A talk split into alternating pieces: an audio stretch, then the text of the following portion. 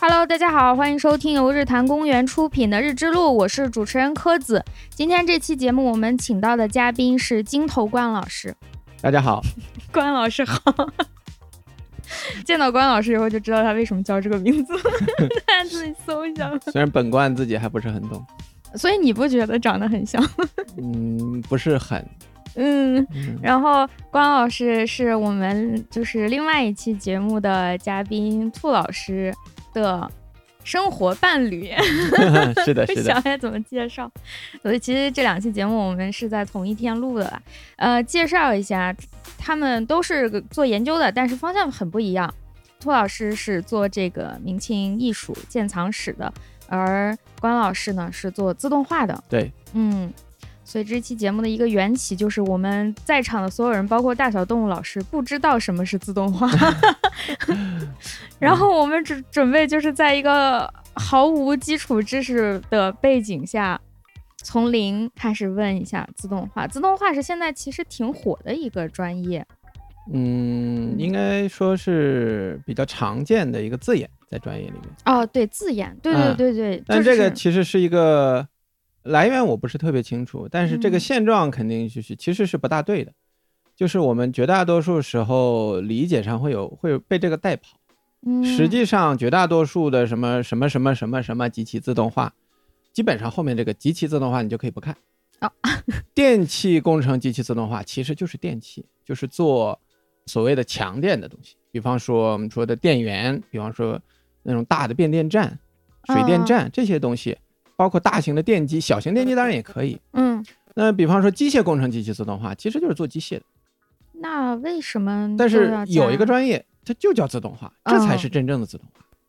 我觉得自动化这个专业年代倒是还算久远吧。我觉得从我高考的时候我就见到这个专业了，对，自动化这个专业本身是呃历史还算是比较久的，嗯，而且光说自动化呢，大家对这个专业的内容理解可能也不是特别的到位。其实我们有一个就二级学科吧，算是嗯可能描述的稍微更准确一点，叫控制科学与工程。哦，其实呢，说是自动化，其实我们更多的时候是在做控制的事情。对，那听起来都很对，但是自动化为什么又叫自动化呢？因为一般来讲呢，我们是希望它是自动的完成这个事情，而不是我们人来完成这些控制。啊，如果我们人来完成这种控制，我们只要去培训技工就可以了，哦，不需要来研究控制科学这这样一个东西。所以它往往就是这个名字，当然肯定有很多历史原因，这个嗯细节我也不是都很清楚。那至少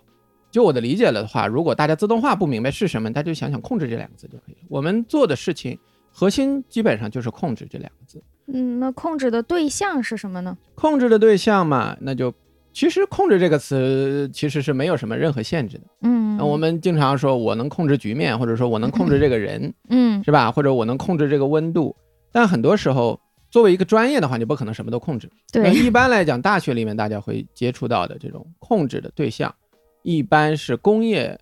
对象。那它可大可小，其实也，嗯呃，比方说一个很大的化工厂，一个很大的轧钢厂，一个很大的什么，嗯，制药厂，嗯或者大一点的航天飞机、嗯火车、汽车，这个都是控制的对象，那么都是可以成为我们的研究对象的。嗯，但也可以是小很小的东西，啊、比方说我们现在手机都很小了，手机里边有着很多很多控制。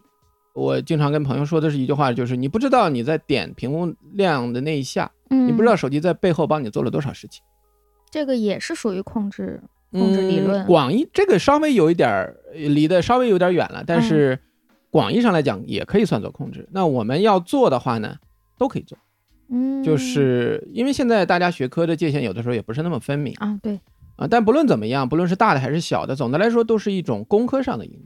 嗯工业上的应用。那这个才会放在大学的自动化专业或者控制科学与工程专业这样的地方。就是从理论上来说，控制什么都行，但是从学科分类上来说，我们把控制工业的一些东西留给了这个学科。嗯，总的来讲，对，就是控制的对象都是工业上的一些东西。就是我主要是想大家不要一听到工业就觉得一定是很大的，也可以是很小的。嗯，啊那比方说小朋友的那个玩具车，它也可以是我们控制的对象，那里边也有小小的电机，也有电池，甚至还有遥控器。嗯，那么这个涉及到一些过程，我就不详细说了，但是这个也可以是我们研究的对象。那自动化就是让它控制它自动的呃，对，走是的，起就是来人不去，人在事先进行干预，人在嗯事先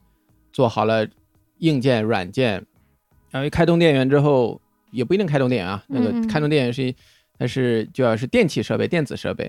呃，机械的的话就没有电源这回事，反正就是它启动了之后，嗯，它就自己把剩下的事情做完了。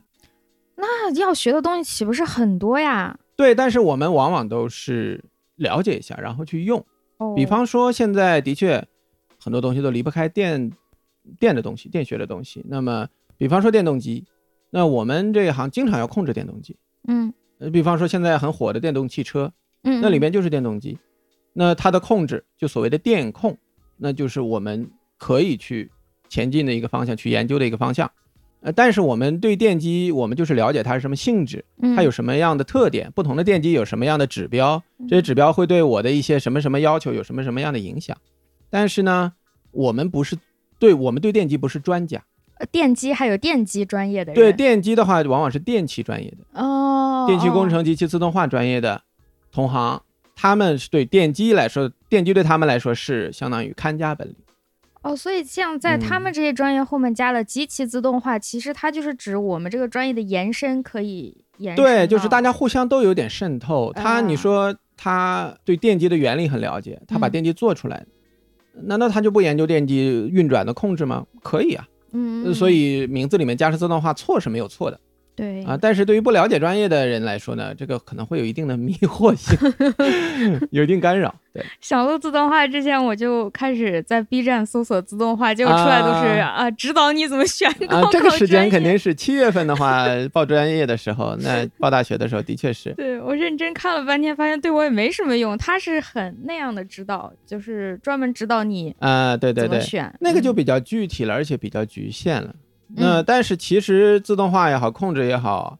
经常讲它是实际上是嗯有三个层面的东西。嗯那个最底层的东西，其实它就是一一个原则，说玄乎点就是一种哲学，哦就是你要做到控制，你需要怎么样，它都有一些规律的。啊，你当然你说的越宽泛，这个规律你能说的越少，哦但是嗯其实还是有大体上的规律的。这大体上的规律，第一个就是，呃，你得有办法影响嗯对呀、这个你被控的这个对象。嗯当然说你你你你也可以说你不能影响也算是一种影响，但是这个我们就不谈 它了。太玄学了。对对，这个太玄学了，这个不谈它了。嗯其二呢，就是你得知道你的结果是什么样的，嗯嗯啊、你做你你你你做这个事情的结果，然后其三呢，你得根据这个结果调整你的调整你的这个对于他施加的影响。嗯，那么这个过程往往是要反着来的，啊、比方说你你要控制体重，那哦这是一种控制，对那你就是胖了你就少吃点，瘦了你就多吃点。嗯哎，这个我们就不说那么复杂的话呢，大概的原则就是这样的。那这就是反着来的，你的体重增加了，你就要减少进食；嗯你的体重减少了，你就要增加进食。那么这就是所谓的负反馈。嗯那负嗯反馈是可以讲控制的，可以讲金科玉律。控制这门学科其实产生的时间不早，它是二战之后嗯总结出来的。那么是一批科学家，尤其是那时候很多欧洲的科学家跑到美国去避难，然后他们也参战，当然他们不可能拿着刺刀上战场去拼命，他们相当于是在支持就是这种军事方面的研发。嗯那那时候那你也不可能置身事外的，对吧嗯？那么战后呢，他们就觉得，哎，这个东西好像是可以把它民用化的，并不一定非要放在军事场合。嗯那么这个呃原则总结总结，包括我们的一些认识，当然也跟上了。然后硬件、软件慢慢的六七十年代电子器件的这种发展，然后八九十年代，然后计算机的成熟，然后所有这些之后，就慢慢的产生起来。那么最早大概是一九五零年前后，哦那很晚，对，其实是很年轻的。但是嗯这个原则其实一直在那儿，只是我们人类有没有把它总结起来，去、呃当成是一套原则。大家平常说的可能会叫平衡啊，就是这个多了我就弄嗯少一点，少了我就就是弄多找一点平衡，哎找找衡平衡。对对，对对，而其实控制目标就是就是找一个平衡，嗯这就是它的原则。对然后在此基础之上，就是第二层，就是原则之上就是数学，呃这个就大多数人可能就望而却 步了。但是怎么说呢？这门学科它能确立，也是因为有这么样一套数学的体系、一套理论去支持它。嗯，因为为这样的话，你第一，你很多事情说得清楚；第二，你可以根据数学的规则呢，再把它推广或者是进一步的推演。嗯那么这个理论当然一直是在发展，从我刚才讲的五十年代开始，应该说四五十年代，然后是差不多是一期，然后五六十年代是一期，嗯不对不对不对，六七十年代是一期，嗯就四五十、六七十，然后八九十，然后再之后，嗯，大概是可以这样分。呃，那那这几个阶段大概这个大概分期是怎么分呢？嗯就是这个我上课的时候是这样总结的，嗯啊，当然是这是我一个人的总结啊，这个不是 整个行业的通行的认识，就是你怎么建模，你怎么给被控的这个东西建模。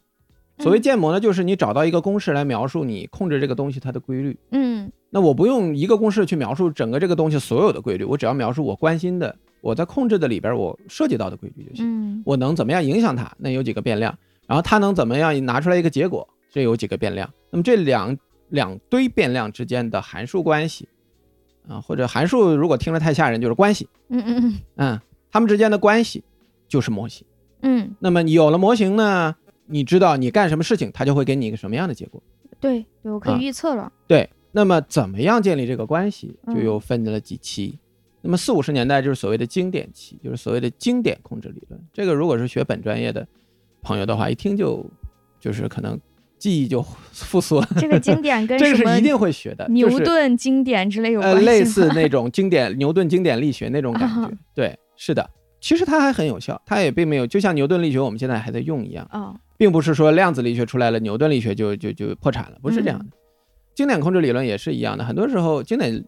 控制理论很很够用，也很好用。能不能稍微的描述一下，让我们外行也能听懂所谓经典控制大概？经典控制理论是说，它关心的主要是输入跟输出的关系。输入就是我说的是你怎么样能影响这个嗯，对，象，嗯输出呢就是它给你个什么结果。嗯那么这个叫输入跟输出。那么你不管里边它的原理是什么样的，你只管输入输出是什么样的关系。嗯，只要你的公式能够完整的描述所有你知道的输入跟输出之间的关系，那么就可以，那是一个相关性就可以有了，点像黑箱模型，你不管里边，啊，就你是只它的管进去什么出来什么。它的因果我不关心，它有个对，稳这个定的啊就相像关我们有的时候拿到一个新的什么机器，你摆弄摆弄，鼓捣鼓捣，嗯然后我这样摁一下，哎，它它那样了啊，我这个按钮一摁，它灯亮了啊，那这个两个之间应该有点什么联系吧？啊啊，就是这种思想。然后呢，它在数学上呢是用一种微分方程的方式去描述它。呃，哦为什么要用微分方程呢？因为我们很多时候控制的对象它是是没有人的，它就是自然规嗯律。自然规律大多数时候我们是要依赖物理学的、嗯力学的、电学的、磁场呃很很多很多各种各样的规律。但是这种规律大多数时候就是微分方程描述的。嗯那么，但是微分方程可能还有不知道的听众，但是知道的听众应该知道这个是很麻烦的，很不好处理的。所以我们这个模型呢，后来又转换，用了一个数学工具，那么把它转换成另外一种方程。嗯这个方程呢就没有微分了，会简单一些，但是呢它相对难理解一点，因为它不是在时域的，就是说你描述这个输入输出的关系不是在时间的进行中，对你刚刚讲，我就在回忆微嗯风方程，好像它经常是变量是 t，对它的嗯基础变量是时间，所有的里面的变量都是时间的函数。对对，就描述过了多长时间以后，结果输呃，出的那对个对对，发就生什么是时变间化，上大家互相之间的关系。，对对那但是呢，你这样你就没法避免微分。对，它那不么好算。嗯，对，那么这个应该是十九世纪吧，有一个很厉害的法国数学家啊，当然那个时候法国数厉害的法国数学家很多了。啊那么其中一位啊，他也不是专门为了我们开发这个东西的，但是他就弄出来这么样一个工具。哎，我们到了二十世纪五十年代，大家说，嗯哎，这个这个突然发现这个很好用嘛。嗯就把这个东西变了一下之后，微分就不见了。但是一个代价就是什么呢？就是变量从时间啊变成了另外一个东西。嗯，这个东西西呢，直观的讲呢，可以叫频率。哦，那么频率的话，大家如果是尤其是发烧友啊，嗯就是分析这种声波啊这种做这这些方面工作的，或者是对这个有兴趣的听众，可能马上就知道我在说什傅么。立叶变换吗？呃，傅立叶变换不是傅立叶变换。嗯哦，，但是傅立叶也是那个时候很重要的一个法国数数学家，没错的啊、那但是呢，它变成频率，我傅立叶变换变出来那个就是频率。嗯但是我刚才说这个是要直观的说它是频率，就是它比傅立叶那个还广一点。哦，那么它的这个效果是什么呢？就是傅立叶变化那个结果，呃，你如果记得的话，应该是 j 欧米伽，对吧？变量从 t 变成了 j 欧米伽，j 欧米伽是什么呢？是负平面上的一个一个一个变量。那么嗯实际上就是一个一个，你就想象一个平面坐标轴的话，就是 y 轴，嗯嗯，就是它的频率肯定是 y 轴上的某一个点。嗯，那我们的那个频率呢？它是整个平面上哪个位置都可以，它是二维的，对，它是复数，呃，嗯复杂的复，嗯嗯啊，所以它相当于是傅立叶变换，只是它的一个特殊情况，相当于是啊，当然啊物理上并不是啊，啊就数学上相当于就是一个特殊情况。它我们那个用的那个变换叫拉普拉斯变换，哦，那个变换是相当于实部并不限于零的，嗯，就是你的横轴的那个横坐标并不一定是零。你如果限制横横坐标一定是零，那不就是只能在 y 轴上了吗？哦对，那么那个就是傅立叶变换啊，不限制这个的话，就整个负平面。他们用这种方式呢，就把一个很直观的时间就变成了这样一个很难理解的，我们讲负频率、负数的频率，嗯这样很难理解。但是呢，他就把微分方程变成了所谓的代数方程，就是只有加、乘、除最多，那么就好处理多了。嗯，而且输入输出关系也好处理多了。嗯、这个这个细节我就不讲了。那因因为 还要涉及更多的数学术语，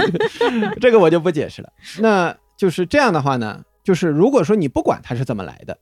你就去只去看这个变换之后的结果。那它们之间的输入输出关系啊，呃很多东西都是很，就是相对来说，你有基础的理工知识的话，那么就还是比较好理解。嗯，那我提一个问题啊，就是能不嗯能不太搞懂这里面的规律？我只要说我能列出微分方程，然后我利用这个拉普拉斯变换把它换过去，我能算就行。呃，差不多就是这样。所以说，为什么就是经典控制理论它成功呢？就是说，呃，因为很多做现场的控制师，说实话，他们的数学理论知识不是很哦，充分的，不是很多的。嗯但是这个工具呢，就是说它你要解释怎么来的，你需要知道很多；但是你要去用的话，你并不需要知道很多。现在应该就也有是现成软件吧？就是不是不是不是，就是你哪怕是计算，啊、它其实都是很简单的，就是在时间里面，你是不能说我有一个中间这么一个黑箱，我有一个函数去表示它，然后我有个输入，然后我怎么样一个很简单的关系就能得到输出？不是的，嗯那个关系不是那么简单的。但是如果是变成我刚才说的拉普拉斯变换过去了之后，嗯我们讲那个叫频域，频率的领域啊，叫频域。如果在频域里边的话，就是输入有一个表示，一一个像函数一样的东西。然后呢，因为输入也被变过去了，嗯然后呢，你你中间的黑箱呢，它也被变过去了。然后这两个东西一乘，可以直接乘它，乘在一起就行了，就得到输出了。哦那这个输出当然还在频域里面，你要把它再把它反着变回来。哦，对还可以再放对哦，、但是是反着变回来呢，这个就是需要一点经验跟技巧，因为反着变回来的直接的那种理论计算是做不做不了的，基本上就是它有一个公式，但是那个公式基本没法用。啊、好，我不问了。但是这个没那么难， 嗯就是你有点经验，然后你不用不用知道原理，你看明白规律，你自己就能照着来。所以很多就是工程师很喜欢这个，就是对他来说，他并不需要你都知道为什么，你只要知道要这样就行嗯。所以这个就是还挺有效的，因为它算是人类历史上第一次用比较严密的数学的语言，嗯哪怕你不理解，但它确实用数学的语言帮你把这个整个过程给你描述出来了。那么你的这个准确度，还有你能够前进的深度，就远远比你用你这个没有任何数字用道理去去去去想，它应该是这样吧，比这个要就是有利的多。嗯所以这个有一个很大的发展。啊，这是这是下一个阶段，就是可以用呃经典控制理论去建模了。对，然后后面呢？然后到了六七十年代呢，就是所谓的现代控制理论，这个是嗯呃，也也是，当然他们西方的学界起的名字了，他们那个时候就喜欢我们就是 modern 嗯啊，我们就是现代的啊。其实大家知道这个 modern 这个词，其实是一个种每个时刻的 modern 都在变的，对吧？对，所以他们这个这个词用的就不好，但是他反正他们用了这个词了，代表六七十年代的这种控制理论，那么他就对这种经典控制理论不不满意，嗯他在某些方面呢，他表达的经典的啊，他的表达能力有限，还有就是我刚才讲的，就是它的原理太难。嗯就是你如果用的话是不难的，但是它就是这个难度啊，它都是守恒的，它这里不难不难了，别的地方要变难的，哦所以就是背后的规律一下特别难了之后呢，呃，你要去研究它就不好研究了，嗯，那么这个时候有大量的人，你想六七十年代二战后了也是繁荣期了，婴儿潮啊，美国的婴儿潮啊什么的也都出来了，大量的人开始进入这个领域之后，他发现绝大多数人搞不定这个这个经理的经典的东西。那么怎么说呢？也不是说人家一定都搞不定吧，但是人他总有惰性嘛，他就是想着能不能更简单的把这事儿搞定。嗯哎，还真被他们找着了。就是六七十年代的时候，就不用用这个变换了，不需要把呃时域的东西、把时间的东西变成频率的东西了，还在时间里搞，还是微分方程。但是微分方程啊变简单了很多，相当于把这个微分方程等价的换成了一种更简单的微分方程。嗯然后呢，这个用这个更简单的微分方程来表示了之后呢，你要描述这个模型最关键的东西就变成了一堆矩阵。哦，这个只要是学过线性代数的。还好学过，呃、 线性代数的朋友，这个都知道，都知道这是什么东西虽。然忘了，但是好歹矩阵两个哎，字对还对，你是记知得。道这个东西就 行了。那么这个东西它有个什么好处呢？嗯就是它特别适合用计算机表示。哦，对哦，嗯，那么理解而且手算是拼不过计算机的。嗯，你就想想看，一个三乘三的矩阵让你求腻，对对对，那你你现在脑子里都蹦不出来一个公式，对吧？是二乘二的你可能还能想到，对三乘，三的你想都想不到。但对计算机来说，这个不是那么难的。呃，我们有算法。嗯，那么这样的话，就是很多东西就可以，好像让计算机去解决了之后，就原来是一个问题了。四五十年代的时候没有这些东西，哦，因为六七十年代有计算机的，就是这个时代，对，就各个嗯学科都在同时发展。这个时候，你可以去往别的领域张望张望，可能你也就明白为什么会发生某一些变化了。对，那么它这样的话呢，就有促成了什么呢？就是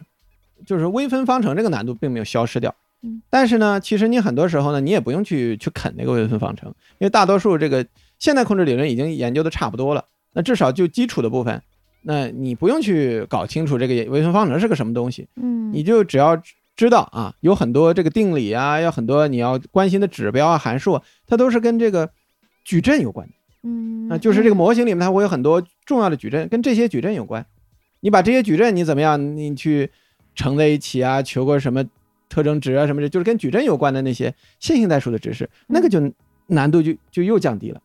然后还有很多时候呢，你用一个算法，一个数值算法，你就可以直接去算出一个结果来。嗯，那么这样的话，也算是一个促进吧。另外，当然还有一个就是，它毕竟是一个新的角度，嗯，那么这种现代控制理论，它是促使我们从一个别的角度来看这个这个控制问题，有了一些新的概念嗯啊、那么也算是一种进步和发展。就所以说，这个事情它不是完全的就把这个事情重新来一遍，也不是那么简单。哦，嗯，另外就是很多现在就是本科，比方说他不是学控制出身的人，嗯，他研究生也好，博士期间也好，可以来转向搞我们这行的研究，也是因为这个。因为他学的是数学、计算机，呃对对对，就是他只要矩阵他搞得稍微熟一点，啊包括我们有一个细分的小方向，不是我们下面的啊，不算是我们下面的，它或者不能叫小方向，就是另外一个方向叫做优化。好像也听过，对，哦不就知是道在干他嘛，也他也不太就是不好说他属于哪一个下面，就是反正他自己也确实挺重要的，就是你要求一个极值，啊，你有一个函数，你要求它的极值。呃，说起来简单，其实往往也挺复杂的。那么他们也，呃我们控制问题有些时候就是也会归结于这种问题，所以我们嗯互相之间有点交叉的。那么，呃，这些有这些背景的同行，那么他们如果来的话，他如果用现代控制理论的那套东西，他就比较容易。嗯，因为它很多时候变成矩阵的问题了之后，呃，就可能就是优化的搞优化的同行，他们就知道一下怎么样变变变变变，就变成了他们已知的一个问题，嗯已知一个类型的问题，那么他们就知道怎么解决了。那么所以这个也是就是很多跨界过来，嗯就是不是学控制理论出身的人，或者不能叫控制理论，控制科学出身的人，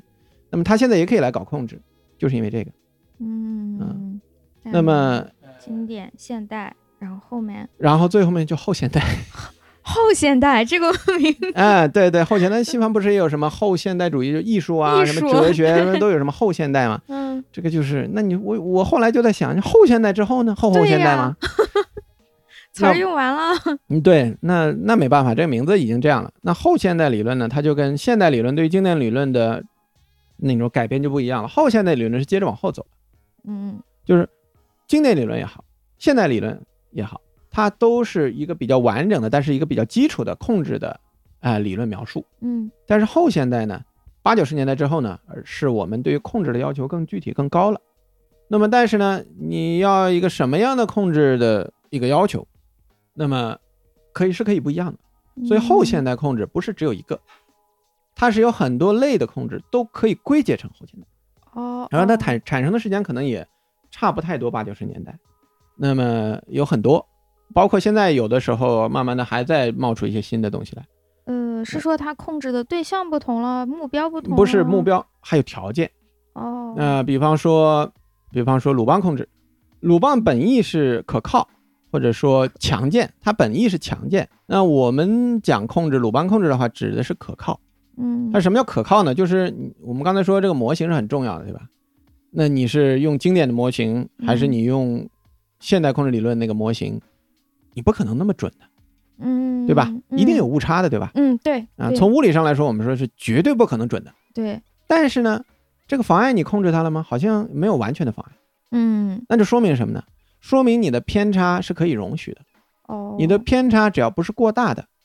我的控制效果也不会差太多。哦，那么鲁棒呢，它是就就反过来利用这一点，嗯，它是一种怎么讲？我们讲叫底线思维，还叫什么？嗯嗯，就是理解说了我不管你，我不追求那个最好，因为嗯因为我们一般会觉得啊，我控制了，我要得到一个最优的结果，对吧？啊，这也就是优化他们这个搞这些问题的人的这个很常见的思路，这没错啊，没错。但是鲁邦控制它是反过来的，它是说我不求一个最优，嗯但是呢，我要有足够的兼容性，这就是他所讲的鲁棒的意义，就是我的模型可以不准，嗯但是我的模型的偏差的上界，也就是说我最大差多少，我是知道的。嗯，这个当然，这个误这个误差怎么描述，这个是数学的问题，这个不说了。就是这个误差只要不是过大，那么我的控制的结果就不会差过某一个值，就是它有一个最下限。嗯，就是我自行车破破烂烂，但是我能骑，能前进。呃，就比方说自行车破烂这个也也也可以吧，我瞎想的例子也可。以 吧，也可以吧，或者说要更具体一点，比方说我的车胎，只要车胎的气压不低于标准气压的百分之七十，比方说，嗯，那么我的最高我能骑上去的速度就不低于标准情况下骑上去最高速度的，比方说百分之五呃六十，比方说嗯是这样的。这样的话，话呢，就是说有的时候呢，你就能保证我一定可以满足某些条件。嗯嗯，，你就嗯比，方说，有的时候你像呃人的生存是有一定条件的，嗯那有的时候你绝对要保证这个条件，那么这个时候你就可以用这种思路来做这些事情。哦嗯，还它就真是是，对，就是防止你模型不够准产生一个灾难性的后果。嗯嗯嗯，是这样的，这是鲁棒控制。嗯，那么还有，比方说自适应控制，自适应。自适应控制这可能可能没没听过， 它跟其他的控制不太一样。我们前面说到的所有控制。嗯就是你设计好了，然后你上机，然后然后开机，你试试看怎么样。啊，但是呢，自适应控制不是的，自适应控制说你的这个控制啊，我的这个控制策略啊是会实时变的，而且我一开始可能不见得是个很好的，嗯，然后呢，我要根据你的结果一边试着一边做。这个有的时候人也确实是这样的，嗯我这个控制我好像不是一定搞得很好，但是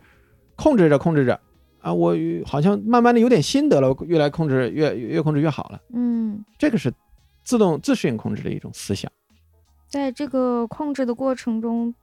呃，人为的调整它，还是它对自对己的会，调整？呃，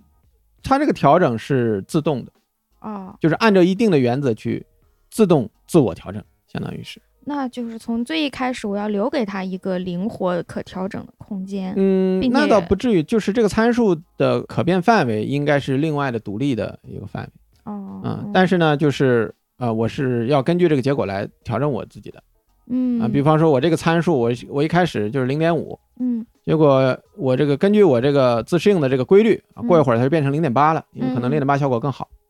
嗯那么就是这样一个思想。嗯嗯，这个对，作为一种思想，大概可以理解这个思嗯，路，对，就只能讲讲思想，太具体的也说 不了。 不能讲数学， 对对对。但还有是比就方是说我们现在嗯可以通过理论实践来实现这个思想的这个落地呃，了。其实这个可能跟实践可能关系更大一点，因为这个跟直观上的一些想法很像。嗯但是这种就是你要小心的，就是什么呢？鲁邦控制呢，你就可能过于保守。嗯，对，就是如果你的模型够准呢，啊，是嗯那它它的那个效果就不够好，有可能会过于保守，所以你要调。那像自适应控制呢，它可能就是你觉得你能越调越好，嗯真的吗？啊哦你会不会越调越差？哦，那我不是应该在调整过程中有一个标准吗？呃对是的调一调，就我是来所以说检测他一们下这个这个是理论上他要设计的话，他要要做很多工作的，其啊确实实就是不是那么简单的嗯啊，不是说做不到啊，就是不是那么简单的嗯，不是说啊你这个一定是往好的方向的，不是的。然后还有别的，像比较近的，像网络控制，嗯嗯、这个又是更新的了，这个大概两千年前后嗯开始出现的，它就跟那些前面说的两个又不太一样的，它就是比方说，原来我是说我控制啊，我是要依赖于这个信号的传输。嗯也哎就是说我要知道一个什么事情，这个事情要怎么样传给我，要告诉我。嗯那么原来我们都是假设这个信号就传传输没有任何代价，而且无损的，无哦而且无限好的，哦这是一个很正常的一个一个假设。但是呢，就是现在就是很多时候你的这个假设是是不完全成立的，啊、一个是你难免会有点延迟，嗯再一个呢，你难免会有一些噪声，对或者说不对劲儿的地方。再有的时候呢，你可能需要就是你不能传一个，你要你要用数字的信号去传，你不能嗯用模拟信号去传。但是原来的那个变量它是个模拟的，就是说你比方说长度，它是一个连续的变化的量，嗯但是你要传的时候，你可能只能传几位，对那你就是相当于是要模拟变数字了，啊，然后再变回去哎、就可能可能得再变回去，可能不变。对啊、那么这些事情原来可能不在乎，那么现在就是说，为什么讲叫网络控制？因为我们现在很多时候东西都是集成在一起的。你想想，汽车上，汽车上有大量的传感器，有大量的数据采集，嗯，胎压呀、胎温呐、什么发动机的转速啊、油量啊，什么什么很多很多东西啊。嗯那么它这些东西都要传传给一些控制器，啊、那么我们直观讲就是汽车上的电脑。嗯那么这个汽车上的这个电脑，它要做决策的，它实际上就是个控制器。但是它要收到这些信号，实际上不是没代价的，而且有的时候，就像汽车的控制，它对于时间的时效性的要求是很高的，对于准确性的要求也不低的，嗯也是很高的。那么这样的话，你的某些假设就不能那么轻易的去这样假设，可能你的控制效果就不如怎么呢？不如你把这些考虑进去，效果要来得好。所以网络控制就是说，呃，你想两千年前后嘛，那时候嗯网络开始发展，互联网嘛，哦，它的网络指的是互联嗯网呃的吗？呃不是，就是受那个启发，啊啊就是他意识到这个信号的传输不是那么轻易的，嗯，那么他就开始把这个传输过程中会产生的影响放到这个模型里边。嗯就我不光是看这个，我要控制这个这个对象，我还要看这个信号传输的过程中，我要假设它经历一些什么东西，对吧？像像唐僧取经一样，去九九八十一难，你要放进去， 啊对对吧？那你对这个整个的事情的了解，可能才是要更准确。那么你设计的控制器也好，你效果可能会更好。嗯，那么这个是最近二十年吧，出现的一个呃，也出现的也挺久了，其实，啊二十年嗯，有二十20年了，了，嗯嗯，两千年前后嘛。 总觉得两千年很近。 嗯，那这个就是这个就是这是暴露年龄了，这个就，嗯、就就是这样吧，大概差不多八十年代之后，基本上就是一波一波的这种新的这种控制想法的浪潮，就是嗯一波一波的出现。但总体来讲，还是我刚才最开始说的，就是你要控制一个东西的话，你要你你第一你得能对它有所影响，嗯第二它送出来的东西你当然你也得能知道，然后第三你得根据这个做负反馈。嗯嗯嗯，基本上就是这样。就是大多数人了解到负反馈，记住这负反馈基本上就够了。对，我是记住这个事儿，是因为好早之前看那个动力学的书的时候，因为我们口语里面经常觉得正反馈是好事儿，因为负负这个词它有负面的感觉，对，但正反馈其实往往哎就会容易出问题。是是，比方说，人类的经济活动经常是正反馈。对，就是它在这个专业术语里，正反馈指的是不断叠加、不断加强，，对，那你比方说，你啊嗯股票追涨杀跌， 啊、 呃涨涨涨涨涨，突然间有人开始抛了，这个时候你怎么办？这个时候可能也许就跌下来了对对啊。那么这个就会造成踩踏什么之类的，这个就是我们股票市场要预防的嘛。对，所以有什么涨停跌停之类的这种机制。强那行的给你一个负反馈，就对，但给是个对于负股票面来说，你不能用负反馈，因为你嗯不是要它稳定，你是希望它涨。哦，对吧？哦，但是它实际上就是很多时候不能无限的涨，而且涨了会变成溢出呀、崩溃呃过呀这快种的结过果。快的这种变动，不论是涨还是跌，肯定都是就是对会引发一是些不问题好的。对对对对对对，这个跟控制的目标是是是是是完全不一样的。对，我看到他当时讲那个例子，就是说最简单的例子就是大家洗澡的时候调水温，热了你就呃对对调对对凉，对凉了你就调热，它对就是一个负负反馈的意思，是给他一个负面的，对反对，就馈反着它来，对对就是对反着它来。嗯，那刚才说的这是理论，那最上面还有一层就是什么？就是应用。啊，那应用就太广了，生活的 万方方物面面。现在我们现代人里的呃，这个生活里可以讲，绝大多数东西慢慢都自动化了吧？可能，尤其电嗯子跟电有关的电子设备，包括一些电器设备，嗯嗯、都都自动化了。嗯，就家里都有的冰箱、空调，这都是很典型的控制的哦应用。对哦，嗯。现在看看家里不自动化的东西反而比较少，嗯，对啊，有很多过去的家务活现在都被自动的机器代替了，洗衣机什么之类的。嗯那么这都是这这这些都需要控制，嗯、不能说他们都只是控制啊，哦那是绝对 不对的。那但是都用得到控制，嗯、呃，就是都是利用了控制的规律来实现它们的功能。嗯嗯嗯、我们出行也是开我们自己开车也好，对坐火车、坐公共汽车、坐飞机，对呃尤其像飞机这种，它需要很精密的控制，哦，对，要不然这个后果很严重，对对呀、吧？ 对呀、对，而且它这种就是后果很严重的话，它会加冗余机制、冗余设计。嗯啊、我有我有多套系统，其中一套系统是主要使用的，嗯其他系统呢是备用的。万一主要的系统出问题了，那么呃，冗余系统来接管之类的这种啊，包括嗯人，明白了，嗯，那关老师你更具体的方向是什么？在这个这一大堆控制自动啊、化，我是做理，论的，就是纯是理论，或者说我是学理论的，啊就是说，呃，我拿博士是做了理论方面的研究。那我现在也并不一定就是限于理论方面，嗯做做那方面的研究。但是你要问我出身的话，我算是学那个能出大概身的。描述一下吗？你关心的那个问题是什么？我们普通人能听懂 吗？嗯，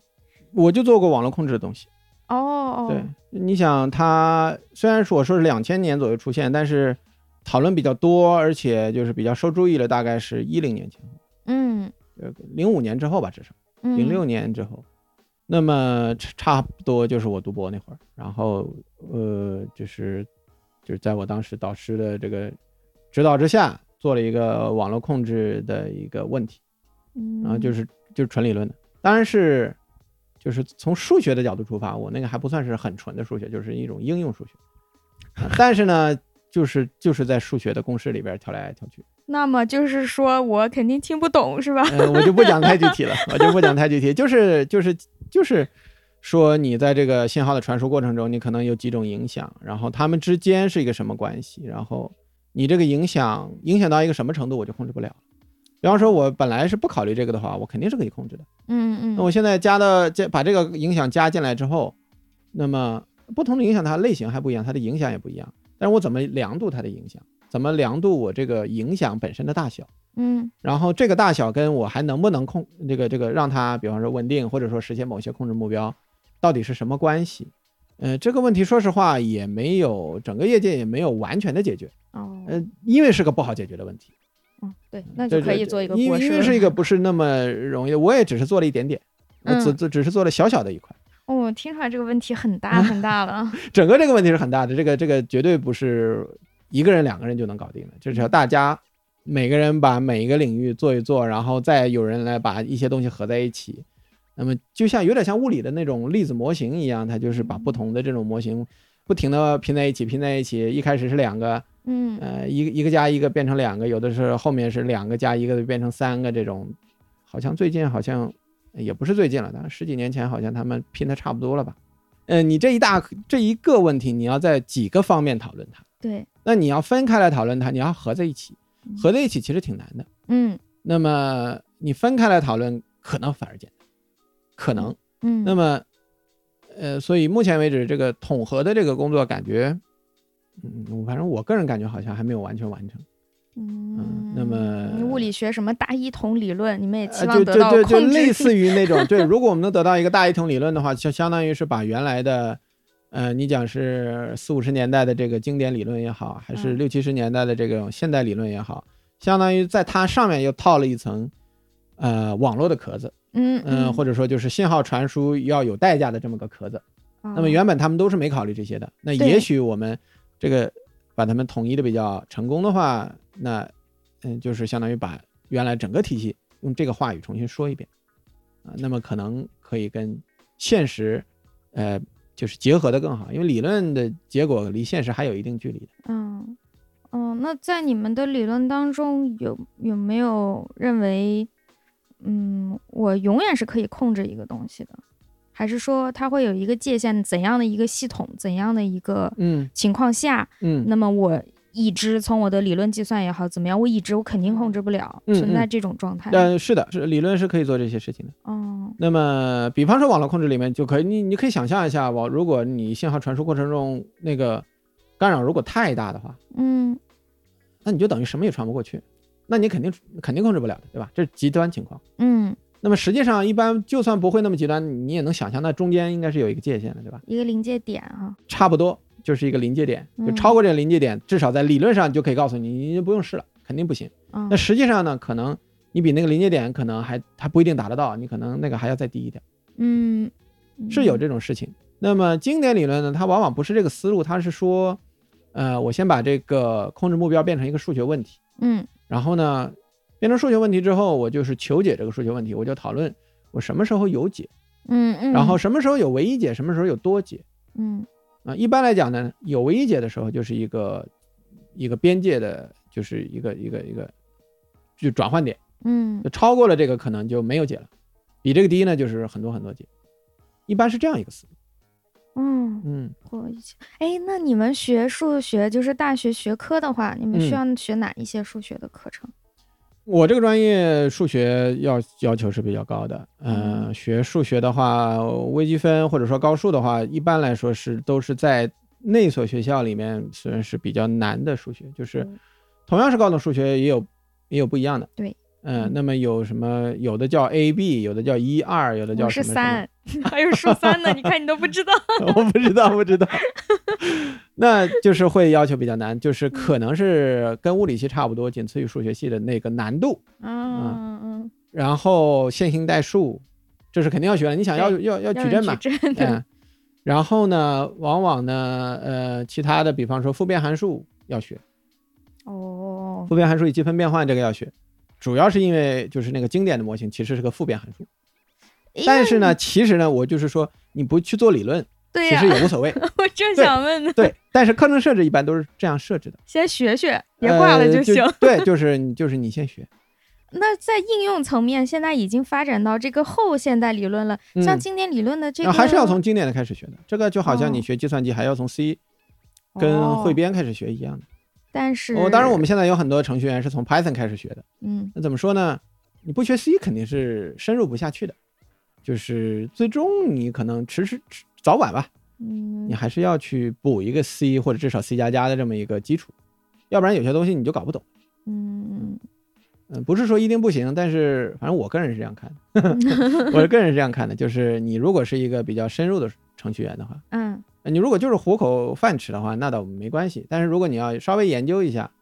研究深入一点，哪怕是你在工作上，你嗯比方说你呃职位升一点，你的职责大一点，你要思考的深一点，你可能难免还是要去学一些这种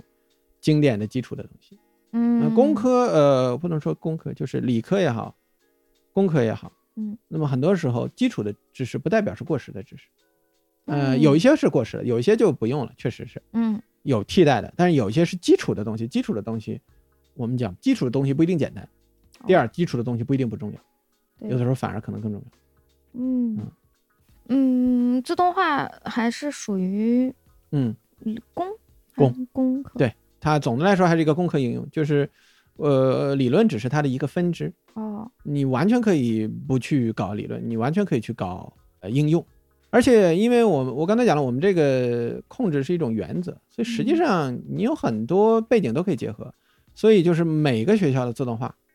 就我们单说自动化专业，每个学校自动化专业它结合的背景都可能不一样。哦，这样，对，包括有些学校它的有地方背景，嗯或者说它自己这个学校，因为它有它自己的历史背景。嗯比方说，呃，浙江的很多学校它的自动化是化工关系很大。化工跟自动化的结合。嗯，对，那你要控制，比方说，你就想象一个很大的一个化工厂，啊，比方说做石油加工的，或者说制药的，嗯，那你要控制压力、控制温度、控制流速、控制很多这样的变量。然后有的时候你还要去做，比方说设备维护性的控制，比方说这里不能漏，那里不能失温，呃，这些也是控制。控制它发生化学反应的环境。对这环样境条件，而且就是这个蛮关键的，因为你我不知道你你这个化学这方面了解的多不多，不多，我当然不是做这个方向的啊，但是我多少知道一点，就是你比方说它有一些化学反应啊，啊，它不是从左就变到右边去的，尤其很多有机反应，它不是的，它是有一个平衡点的，它从左到右也从右向左，那么你不哦同的条件，它的平衡点是不一样的。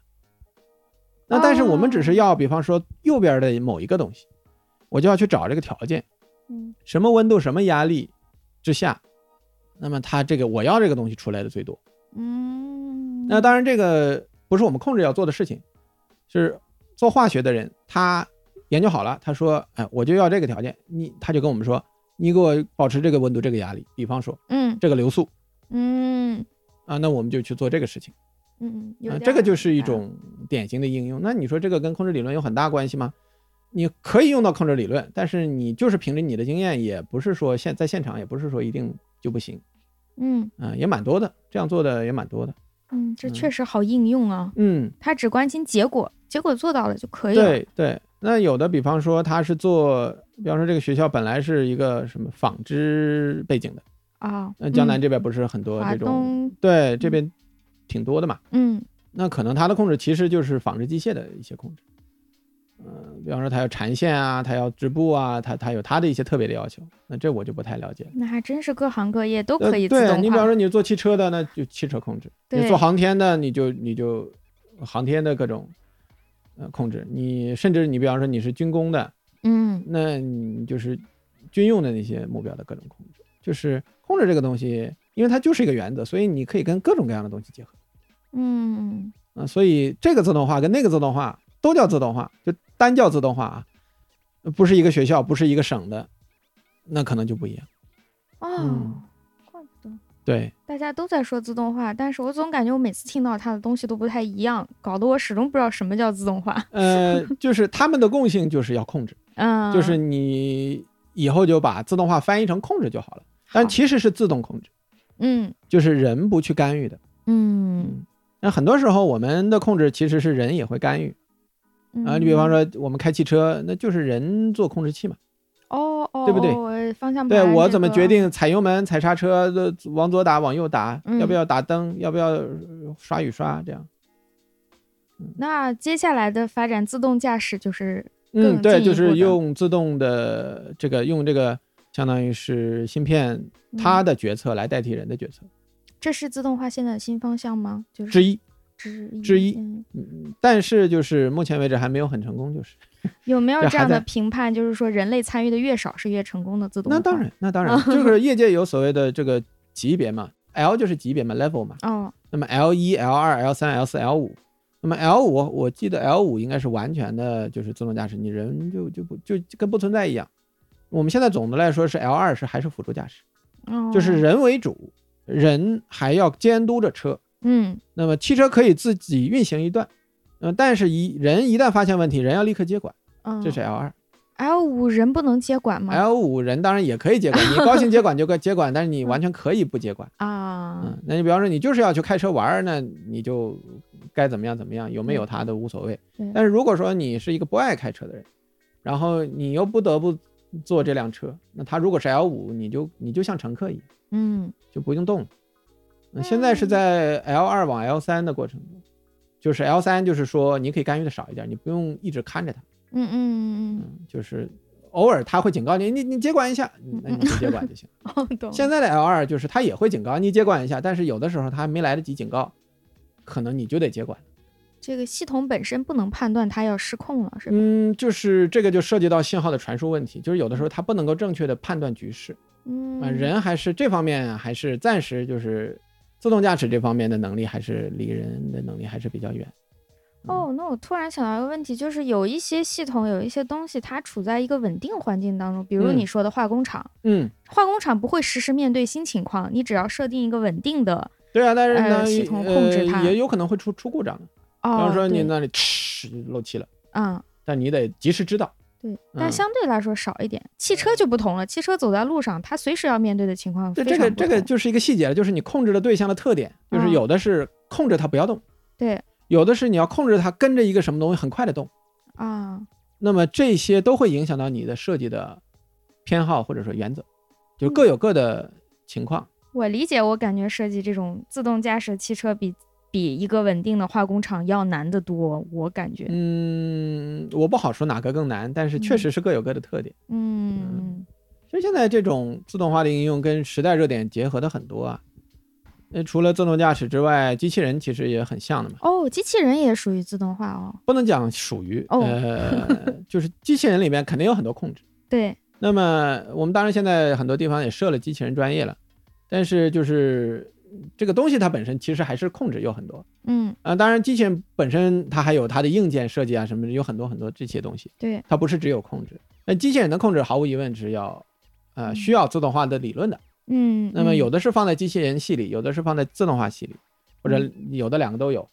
啊、那都没问题。那毕竟是一种交叉学科，嗯那么机器人哪怕要动，你都需要控制，因为嗯它要动，它就要靠它关节上面的各种机电机，那电机的控制，那就是控制嘛。嗯那么还有机器人，比方说它要动，它要知道周围的环境，它要去采集一些信息之后，根据这个来做决策，嗯，我要怎么动啊？或者说我往前走，哎，走着走着我看看我有没有走歪啊啊啊？这个都是控制，就是你都要去有控制知识，哪怕你不是自动化专业的。嗯嗯，你像电机的话，你看电气专业其实也有设计，他们要来做也不是说不行，嗯，但是你要有相应的知识。然后再比方说人工智能，人工智能不是典型的控制，嗯但是呢，就是这种软硬结合的实现某个具体目标的这么样一个机械呃器设备吧，这种设计往往也现在经常就是我们自动化的专业，至少一部分学校的一些专业都在做这个事情。嗯，我也想问，就是那现在嗯，互联网发展到这个份儿上，大家生活越来越往数嗯字的世界去转了，还元宇宙什么，且不说它能不能实现，元宇宙还比较超前了。对呀、嗯那做做系系统控制会不会更多的考虑虚拟的这一部分呢？就是说我以后未来我要控制的设备，嗯我要控制的嗯。东西，它是一个根本就是没有实体的，它就是虚拟的。我的控制理论是应用在那那个虚拟世界。正相反，往往是我们人看到的界面是虚拟的，嗯但是你是通过一个虚拟的界面来控制实体，这哦就是说你看到的东西，你能操作的东西是虚拟。比方说手机屏幕就是虚拟的，哦哦哦，呃，对手机屏幕其实就是个平面对，啊、但是它可能上面有个什么按钮，你这边一摁，那边可能呃你的扫地机器人就扫地了。哦，它你只的是收集我的信号。对，嗯，那么所以就是你摆在你面前屏幕上的东西，那个就叫界面，嗯就是你去直接去交互的东西，嗯你跟它发生直接联系的，这东西是个虚拟的东西。嗯其实就是屏幕上的某一个点，或者某一某一小片区域。那真正的那个东西在远的地方，而且往往这种控制的呃目标就是一种控制界面虚拟化、嗯，直观化，这这样对于于人是更加友好、更容易。呃什么 UI 设计，呃，UI 比对对，UI 就是用户界面嘛嗯，user 对 interface 嘛，叫嗯 UI。那呃，可能将来会慢慢的越来越多的这样啊，包括声控也是一种 UI，其实不是只能不是只有看到的那个叫 UI。哦，就你但凡你能跟你能跟他有交互的，你能发一个东西给他，他能接收到的，这个都可以叫嗯界面。那你是语音控制声控，它也是一种界面。嗯，嗯，那、当然，这自动化又在这背后做了很多东西了。它收到你的音，它把它转成电信号，然后呢，它根据人工智能也好，根据什么语音识别库也好，就普通的语音识别库也好，它分辨出来这是一个什么字，嗯然后它再理解这个字是什么意思，呃，跟我这个命令库里面对一下，跟哪个命令是一样的，我再根据这个命令库里面的对应关系去做那个相应的操作。这一系列就叫自动。呃对的，就是你说了一句话，他就做了这些这么多事情。对，就是有很多东西就帮你省掉了，人就要做的事情就少了，你就躺在这儿，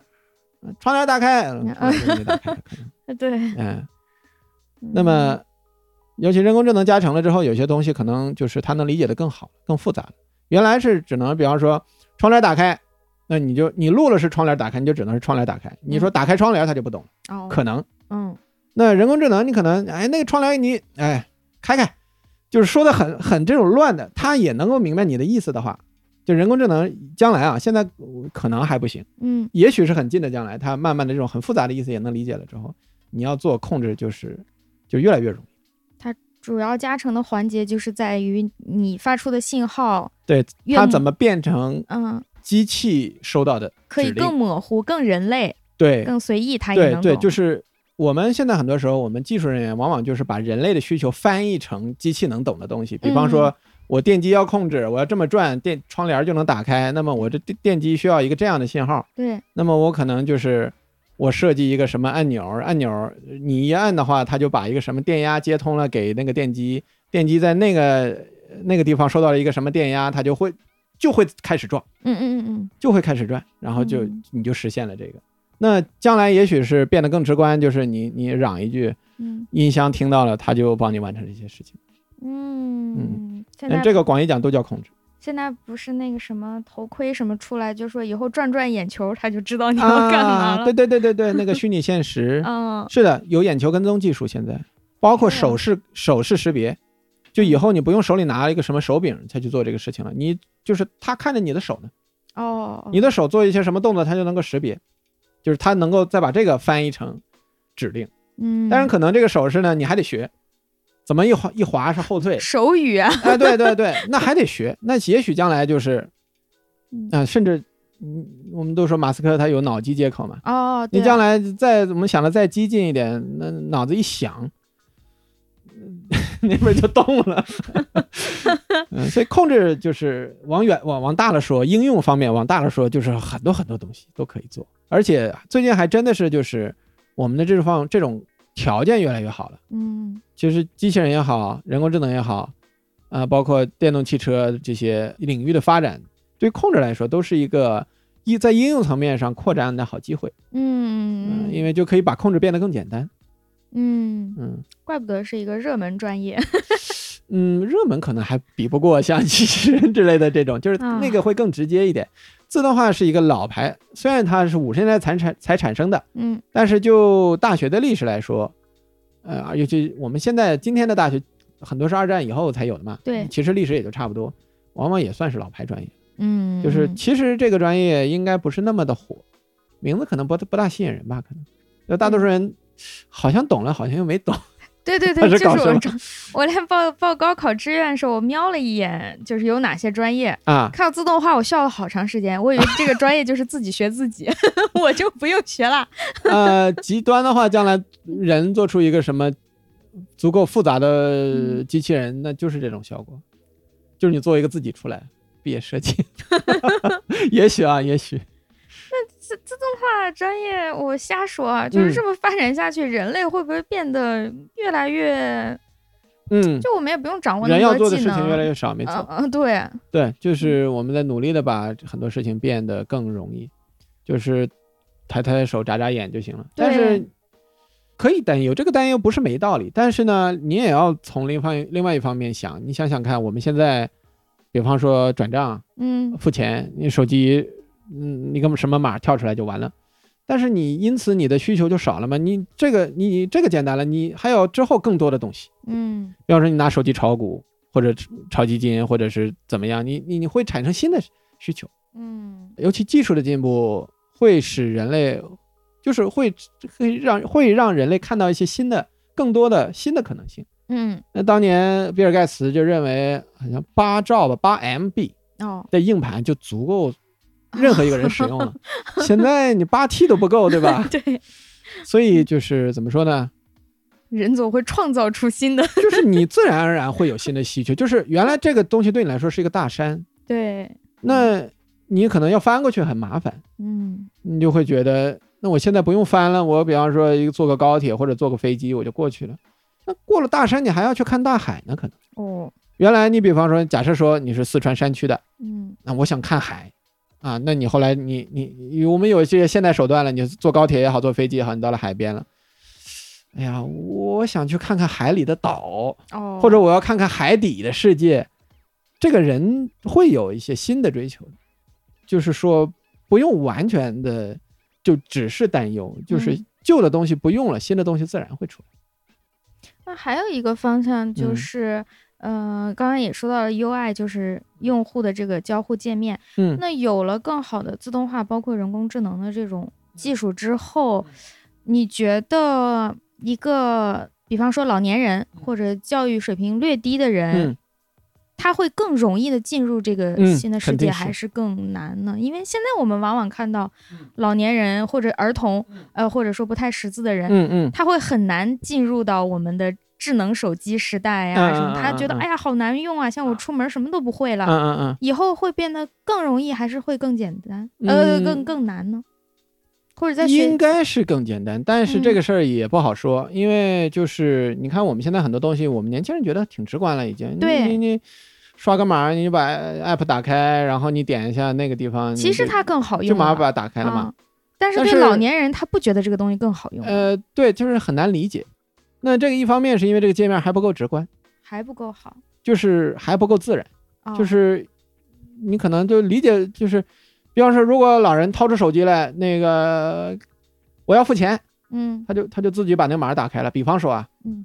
那那他还有很大困难吗？嗯对吧？嗯，还那可能就没有了。当然，这个有一个安全性问题啊，这个啊这个对具体的我们就不说了。但是就是可能这个界面儿还不够，目前为止还不够人性化，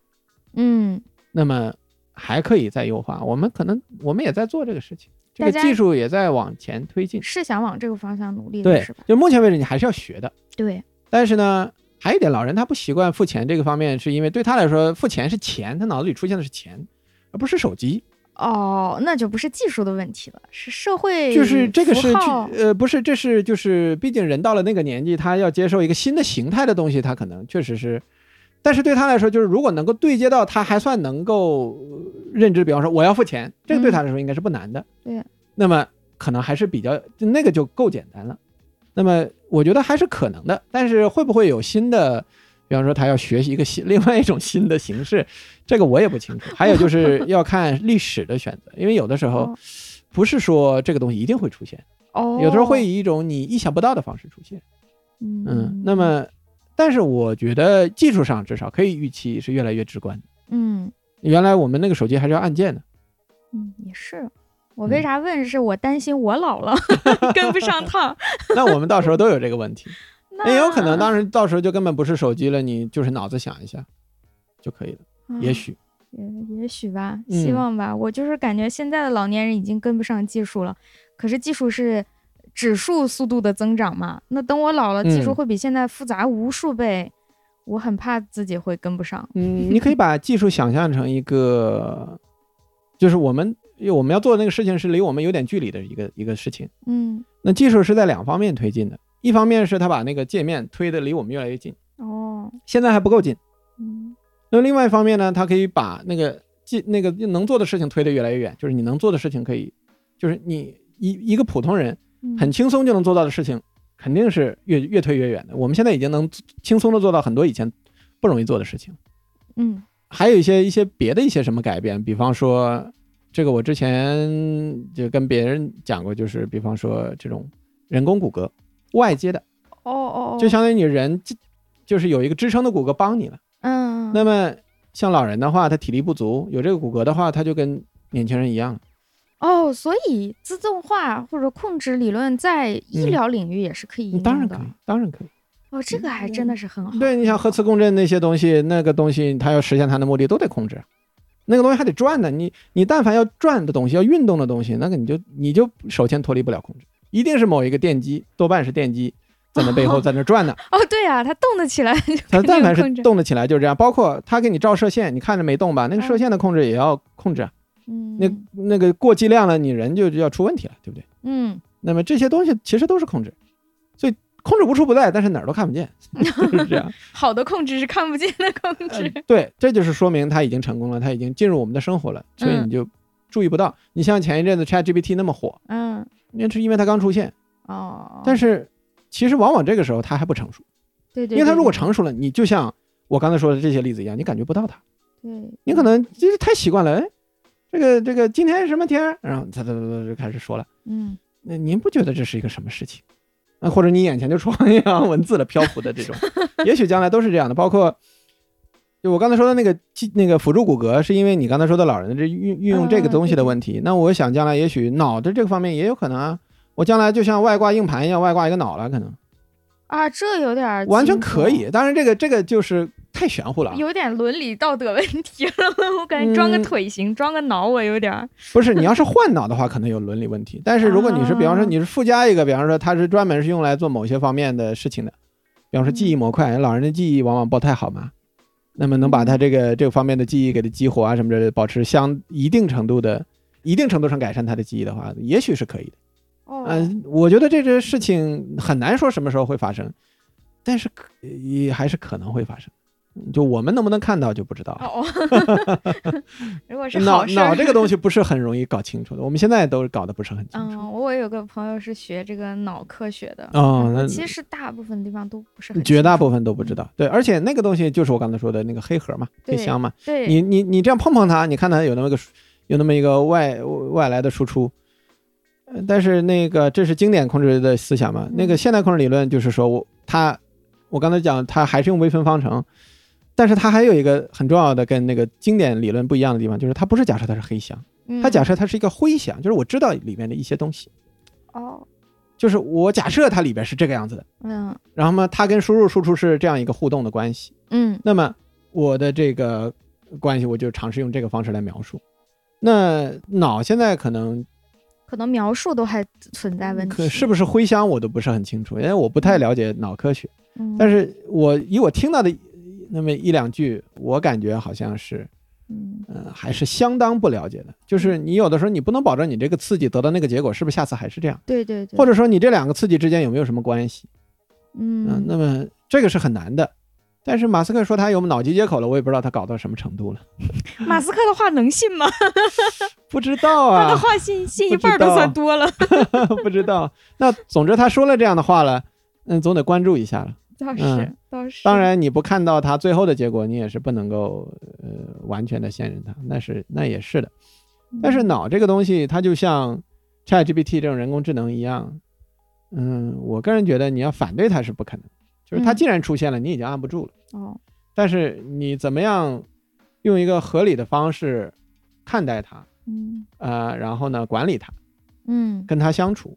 就好像有些他们都说程序员要失业，但也不一定的。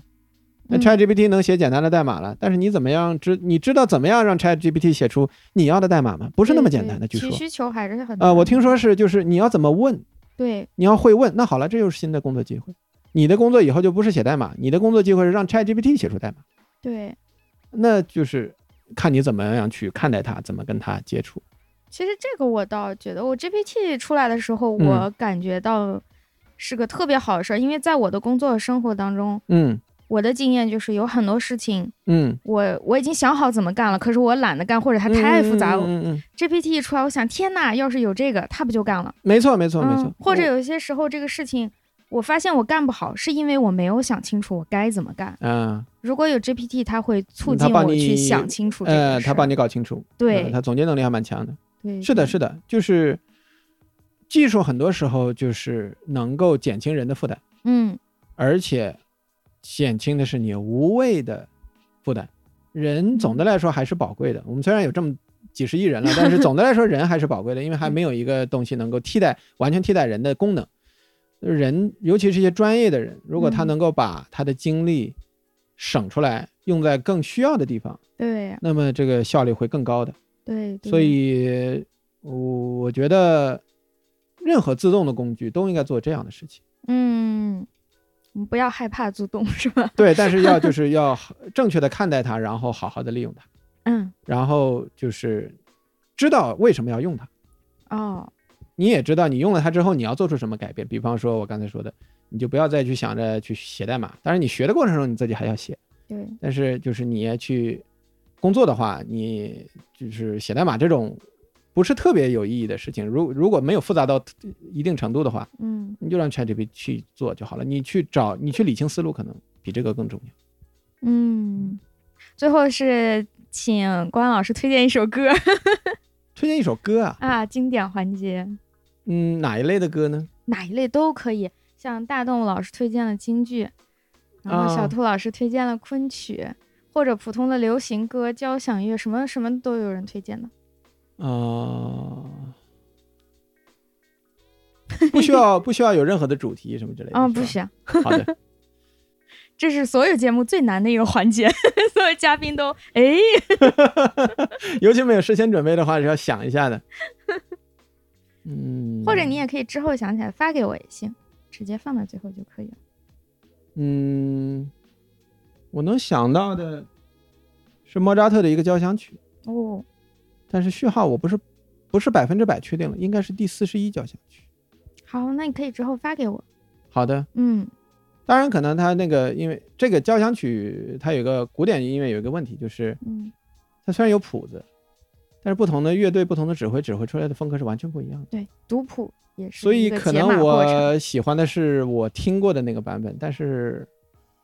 我也不太确定那个是哪个版本 了。我只能说这个这个交响曲的某一个我听过的版本是，好印象是非常好。好，那嗯我我回头找找，如果你听到了你喜欢的那个版本，可以就是嗯，很发多年听，很多年前听的了，我、啊嗯我我找找看吧，我尽量 OK OK，好的都可以。如果找不到，我就随便找一个喽。 随便找一个也可以，应该嗯。呃，应该应该也不会差太多吧？嗯我也不知道， 我也不 知道，不知道你会找到什么样的版啊本。一个不可控。 嗯，这个这个就是嗯，对，超出了 控制，因为我不能根据你的这个结果再做点什么。嗯，比方说，你给我你是不是这个版本？我一听，嗯，不对，那你嗯，再去找，对吧？那么这个就是控制了，对 吧？也可以。嗯，这就是负 反馈。好嗯好的，嗯谢谢谢谢关老师。嗯、不谢不谢啊，我总算搞懂很什么荣是幸自动化了。啊，以后有机会我们可以再聊的具体一点的研究啊，或者应用啊。好的，我就嗯是担心稍微太具体的话，那我可能要讲点应用的多一点。好啊好啊，不要呃理论的讲话，数数学太多，我估计也讲不太数适学合在这里说， 对博嗯客有这个限制，大家不能掏出纸笔突然开始。嗯那个太难了。那个嗯那个一般这都是要有黑板 的。好对，所以一般来讲，你看就是数学家也好，嗯这种像我们算工程理论，工程理论搞工程理论的人，呃都要有块白板，有块黑板，有张纸。哦，也有很多时候你要写的，然后大家在那个板子上指来指去的，你这个这不这不对呀、这个啊这这这这样一下不就出来了吗？之类的，这样嗯对，对好，就是这样，嗯只听是不行的。确实确实，嗯那就下次看有合适的话题好的，好的，再聊希望一还下有机会。太好，谢谢关老师，哎那谢谢谢谢这期就先到这里好啦，好好，拜拜，拜拜。拜拜。